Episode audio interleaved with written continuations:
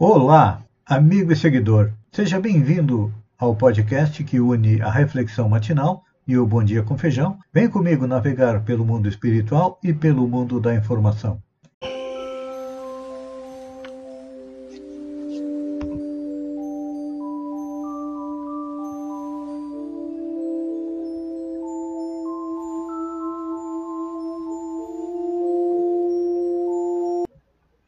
Olá, amigo e seguidor.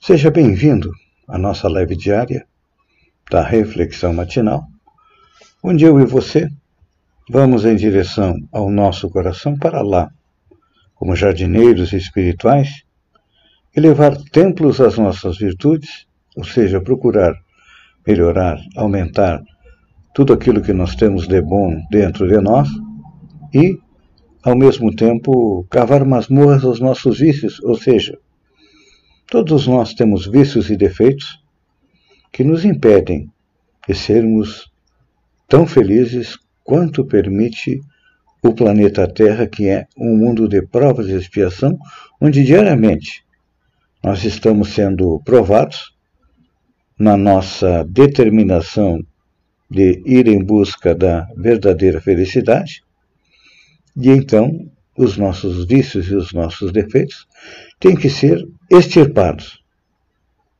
É um trabalho lento, árduo, porque quando nós chegamos no reino nominal, nós éramos só egoísmo, ou seja, pensávamos somente em nós. Até porque as condições em que vivíamos eram extremamente difíceis, mas começamos a aprender a viver em sociedade, porque podíamos nos proteger melhor, conviver e ir em busca de alimentação, e isso fez com que nós progredíssemos. Em termos de tecnologia, de cultura, de civilização, nós crescemos muito. Viemos da Idade da Pedra, onde fazíamos fogo friccionando madeira na pedra, e hoje nós temos energia elétrica que fornece calor, que fornece iluminação. Temos muita coisa à nossa volta que permite que nós agora nos preocupemos com a evolução espiritual.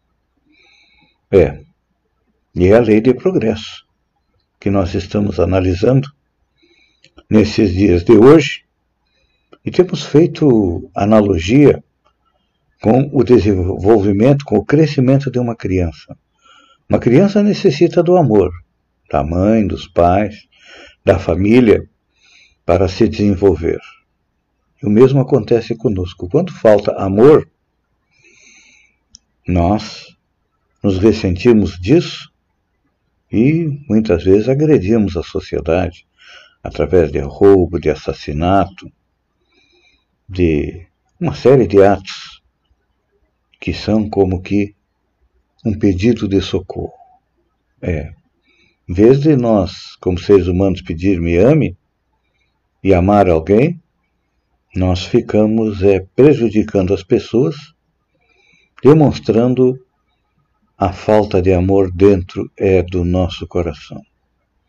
E não podemos esquecer que é o amor que move o mundo e que nos faz progredir. Lembram que o apóstolo João definiu Deus como sendo amor? Pois é. Claro que atualmente a doutrina espírita já nos dá uma outra concepção de Deus, dizendo que a inteligência suprema causa primária. Ou seja, Deus criou o universo, criou o elemento inteligente, que somos nós, o espírito, e temos a matéria que serve para a nossa evolução, para que viemos à Terra obrar. E em todos os mundos, os seres estão sempre progredindo, porque esta é uma lei do universo. E então? O que, que nós que, que nós podemos fazer para progredir? Há dois mil anos atrás, Jesus, o Mestre incomparável, veio E o que, que ele fez? Ele compactou os dez mandamentos de Moisés, as 31 frases que você era, as 31 perguntas que você era obrigado a responder, segundo os egípcios, quando chegava no reino dos mortos, era a moeda que nós tínhamos que pagar para o barqueiro Caronte para deixar a terra e entrar no reino dos mortos, em dois mandamentos para irmos para os locais felizes. Porque o homem sempre teve a intuição de que a vida continuava além da morte. Desde a pré-história, nós éramos enterrados com os nossos pertences no Egito. É, os faraós, todas as pessoas eram enterradas além dos pertences com seus escravos. E atualmente, nós botamos a melhor roupa para que nossos entes queridos partam para a pátria espiritual. Mas, para chegarmos lá numa condição positiva, é claro que precisamos é colocar em prática os dois mandamentos de Jesus. Não são fáceis. O primeiro é mais fácil, amar a Deus. Amar a Deus também não é tão fácil assim, até porque nós viemos há muitos milênios temendo a Deus, com medo do castigo futuro, e sem compreender que não existe castigo futuro. O que existem são as consequências das nossas ações aqui no planeta. Então, quem foi bom, quando retornar à parte espiritual, diferente de como nós estamos aqui, todo mundo junto,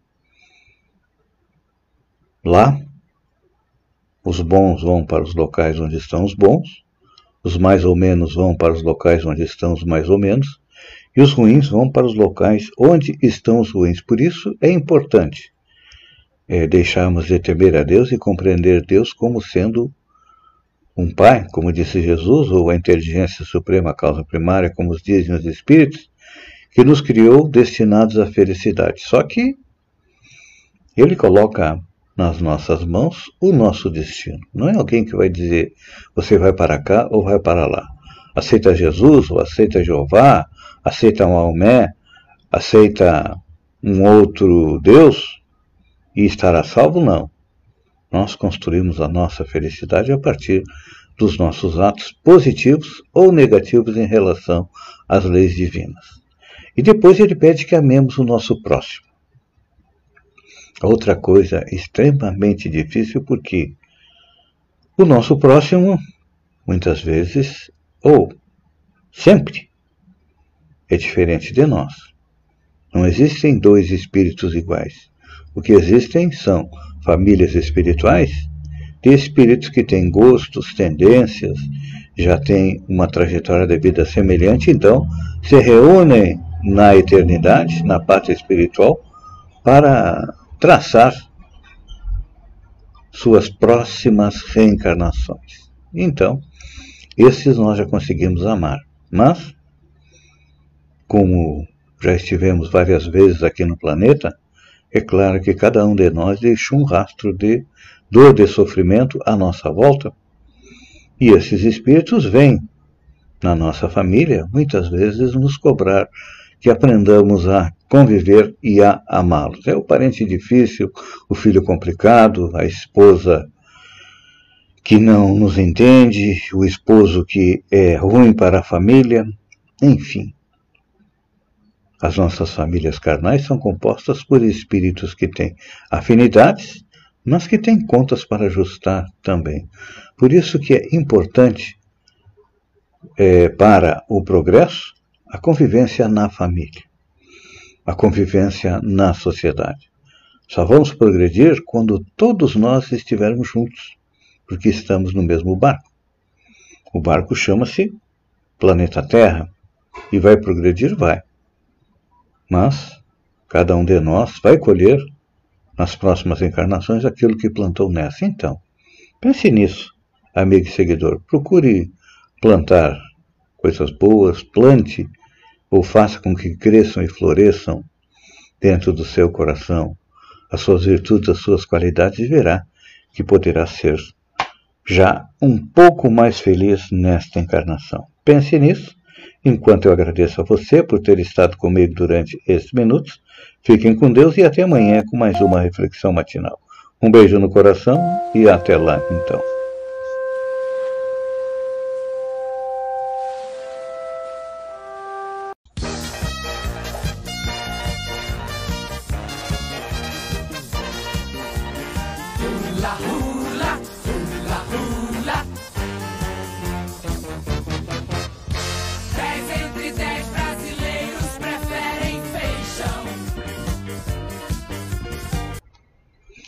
Olá, amigo e seguidor.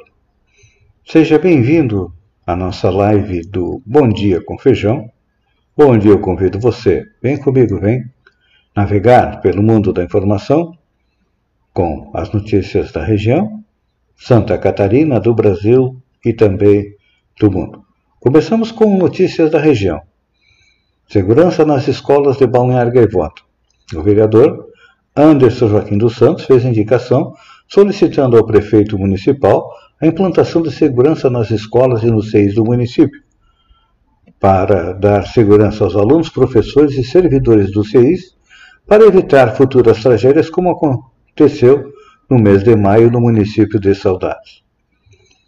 Falando em demora da vacinação, os vereadores da situação e da oposição comentaram sobre a demora da vacinação no ginásio Rogério Valerim na sexta-feira, dia 2 de 7, a oposição cobrou e a situação trouxe as explicações. Diz que o grande problema foi a diluição de vacinas e o grande número de pessoas que esperavam serem vacinadas.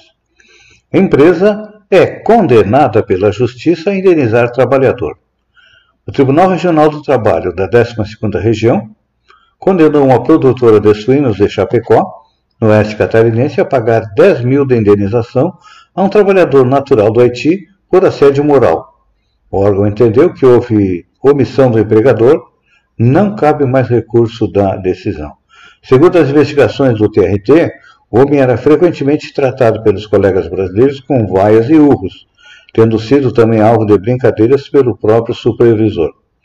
Segundo o desembargador e relator José Ernesto Manzi, as empresas que contratam trabalhadores estrangeiros têm obrigação de atuar ativamente contra a prática de discriminação. CPI, antes de ser preso, ex-diretor da saúde negou propina e citou militares em negociação de vacina. Em um fato, até então inédito na CPI da Covid, o ex-diretor de logística do Ministério da Saúde, Roberto Dias, teve a prisão determinada nesta quarta-feira, dia 7. A decisão foi do presidente da comissão, senador Omar Aziz, que acusou Dias de cometer perjúrio, isto é, violar o juramento de falar a verdade. O depoimento durou mais de sete horas. Antes de ser preso, Dias negou ter cobrado propina em negociação para a aquisição da vacina AstraZeneca, conforme foi denunciado pelo policial militar Luiz Paulo Dominguete, e disse que não fez pressão para que a Covaxin fosse liberada. Exonerado na semana passada, o ex-diretor afirmou ser alvo de retaliação de terceiros e, assim, como a servidora Regina Célia, negou as acusações e atribuiu responsabilidades a outros setores do Ministério, entre os quais os que estavam sob o comando de militares, indicados pelo ministro Eduardo Pazuello. Ele foi preso, pagou fiança de R$ 1.100 e foi liberado. Mas antes da prisão, apresentou um áudio em que Dominguete afirma a um interlocutor que a compra vai, ser, vai acontecer e que Dias vai assinar e que haveria uma reunião para finalizar com o Ministério. Então tá aí, devagarinho estão começando a surgir os fatos das negociatas com a vacinação. Eu chamaria de mercadores da morte. É. E falando em vacina, falando em coronavírus, Vamos ver como a variante Delta está avançando pelo mundo e quais as perspectivas para o Brasil. A variante Delta do coronavírus é considerada predominante em pelo menos quatro países além da Índia, onde ela foi descoberta, que são Reino Unido, Israel, México e Bélgica. Nos Estados Unidos já se estima que ela seja responsável pelo maior número de casos. A Delta foi identificada no Brasil há cerca de um mês, provocou duas mortes Na semana passada, ela foi identificada pela primeira vez em um paciente de São Paulo. E o governo de São Paulo confirmou nesta quarta-feira que a variante Delta já circula no estado entre as pessoas que não tiveram histórico de viagem para o exterior, ou seja, está com uma contaminação é, comunitária, circulação comunitária, como já aconteceu com o coronavírus. Então, a recomendação é que é hora de prevenção. OVNIs no Brasil. O que foi a Operação Prato, investigada pela ditadura sobre fenômenos ufológicos? Naquele 5 de dezembro, o capitão da aeronáutica Irangê de Holanda Lima estava ansioso, afinal, ele tinha mais uma reunião com o brigadeiro Protásio Lopes Oliveira, comandante do primeiro Comando Aéreo Regional, CONAR-1, de Belém. Pela primeira vez, desde que começaram a investigar a suposta aparição de discos voadores no Pará, o capitão tinha o que relatar a seus superiores. nas ocasiões anteriores, sempre que alguém perguntava se tinha visto algo estranho, limitava-se a dizer: vi luzes, nada mais. Desta vez, porém, o capitão e o sargento, João Flávio Costa, tinham avistado, poucos dias antes, um troço enorme, segundo ele, com cerca de 100 metros de comprimento, sobrevoando o rio Guarujá, Guajará-Mirim. Distante 70 metros da embarcação onde estava, o tal objeto era o formato de uma bola de futebol americano, grande e pontuda, e tinha sido fotografado e filmado pelos militares. Não havia dúvida, era um objeto voador não identificado, um OVNI, e no interior dele, supostamente, haveria criaturas extraterrestres. Na hora da reunião, o brigadeiro não compartilhou do entusiasmo do capitão, pelo contrário, depois de ouvir atentamente a história, mandou suspender a operação e até hoje isso intriga os ufólogos. Então tá aí. E olha só, ele depois é, recebeu um telefonema para dar uma entrevista. Ele contou os detalhes da operação, admitiu que teve medo de ser abduzido e mostrou fotografias e 16 horas de filmagem. Dois meses depois de conceder a, de conceder a bombástica entrevista, ele tirou a própria vida, enforcando-se no quarto da casa com uma corda do roupão. Uhum. Isso aí está me cheirando. A... Tem duas possibilidades. Realmente ele se enforcou, ou então colocar alguém no lugar dele e ele está vivendo tranquilamente é, em outro país. E olha só, notícia boa. Professores aderindo à tecnologia. Aula, além das dancinhas, Professores aderem ao TikTok com divulgação científica e dicas para memorizar conteúdo. Tem o que está tretando agora, tem dancinha, tem dublagem e tem também conteúdo de educação no TikTok. Alguns professores já ultrapassam um milhão de seguidores na plataforma. Na feroz disputa pela atenção na timeline, há vídeos para engajar quem tem problemas com química, o uso de palavras mais faladas, na semana passada, cringe em aula de inglês, e a diferença entre tinha pago e tinha pagado. E quem foi o nigeriano que liderou as pesquisas da vacina Pfizer? Pois é, uma grande marca do TikTok, o que, que é? São os vídeos curtos de um minuto e que vão passar para três minutos eh, brevemente. E os professores estão aproveitando essa brecha da tecnologia para poder dar as suas aulas. É um, uma excelente ideia. Dou os parabéns aos professores que estão se reinventando. E olha só, para fechar. Preso, Daniel Silveira pede asilo a quatro países e é recusado por todos eles. Preso pela segunda vez no final de junho, o deputado federal Daniel Silveira buscou asilo diplomático em quatro países. O pedido foi recusado pelos quatro. As informações são do jornal Metrópolis. A defesa do parlamentar admitiu os pedidos de asilo, mas não revelou quais as embaixadas que foram solicitadas para o asilo. Com certeza foi Rússia, é, Turquia, acho que a Hungria, lá nos países balcânicos que tem um, um Bolsonaro versão 2.0. Então, vai ter que ficar no Brasil mesmo. Amigo seguidor, Eu agradeço a você por ter estado comigo durante esses minutos. Fiquem com Deus e até amanhã às 7 horas com mais um Bom Dia com Feijão. Um beijo no coração e até lá então.